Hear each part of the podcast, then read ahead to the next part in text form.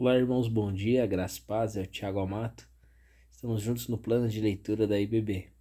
Hoje nós vamos ler o livro do profeta Ezequiel, os capítulos 1, 2 e 3. Vamos lá, começando por Ezequiel, capítulo 1. É, primeiro relato do profeta sobre suas visões. Aqui junto ao rio Quebar, onde viviam os cativos judeus na Babilônia, o Senhor Deus se revela para o seu servo. É muito interessante pensar que o Senhor revela-se para nós nos lugares comuns da vida. Perceba que o rio Kibar era das proximidades da casa de Ezequiel. Sendo assim, podemos viver a expectativa de ver a glória de Deus em nosso trabalho, escola, universidade, na internet, enfim. O poderoso Deus tem o prazer de se revelar a sua glória para nós. Contudo, é muito importante que estejamos atentos a ela. Precisamos seguir o Espírito de Deus, assim como mostra a visão de Ezequiel. Olhando no capítulo 2, nós vamos ver o chamado do profeta Ezequiel. É, ele ouve a voz de Deus. O Senhor fala com o profeta e ordena que ele, que ele profetiza a nação de Israel.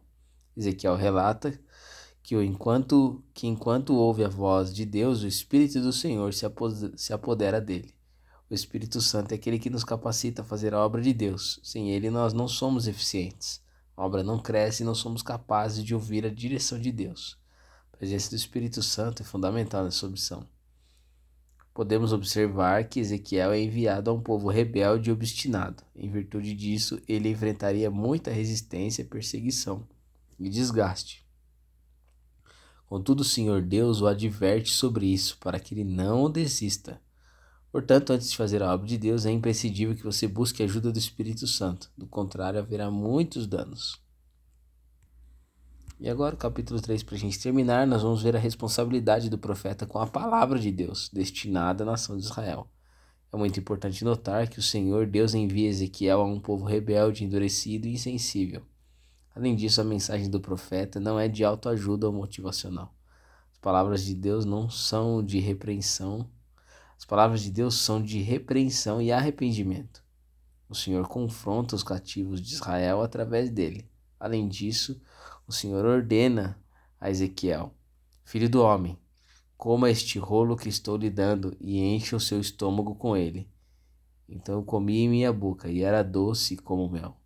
A ordem de comer o rolo é para que o profeta diga tudo o que o Senhor ordenar, que ele seja fiel à mensagem profética. Há muitos ministros do Evangelho pregando que bem entendem, que acham e sentem, quando sua responsabilidade é ser fiel à mensagem bíblica. Nós somos tentados dizer aquilo que o povo gosta de ouvir, aquilo que vende, mas a proposta de Deus para nós é que sejamos fiel à sua mensagem. Não importa se ela será agradável ou não. Vamos orar. Senhor, que possamos aprender com o exemplo do profeta Ezequiel, que nós possamos ouvir a sua voz possamos falar a mensagem através da Santa Escritura, que possamos cumprir o nosso chamado diante da Sua presença. Que o Senhor nos abençoe, nos guarde, para que possamos, ó Pai, servir de uma maneira exemplar, assim como Ezequiel serviu, mesmo no meio de um povo que ignorava a sua mensagem, que não dava crédito ao profeta, mas que nós hoje possamos servir ao Senhor e possamos encontrar bons corações para que recebam a sua palavra. Que o Senhor nos use pelo poder do teu Espírito Santo.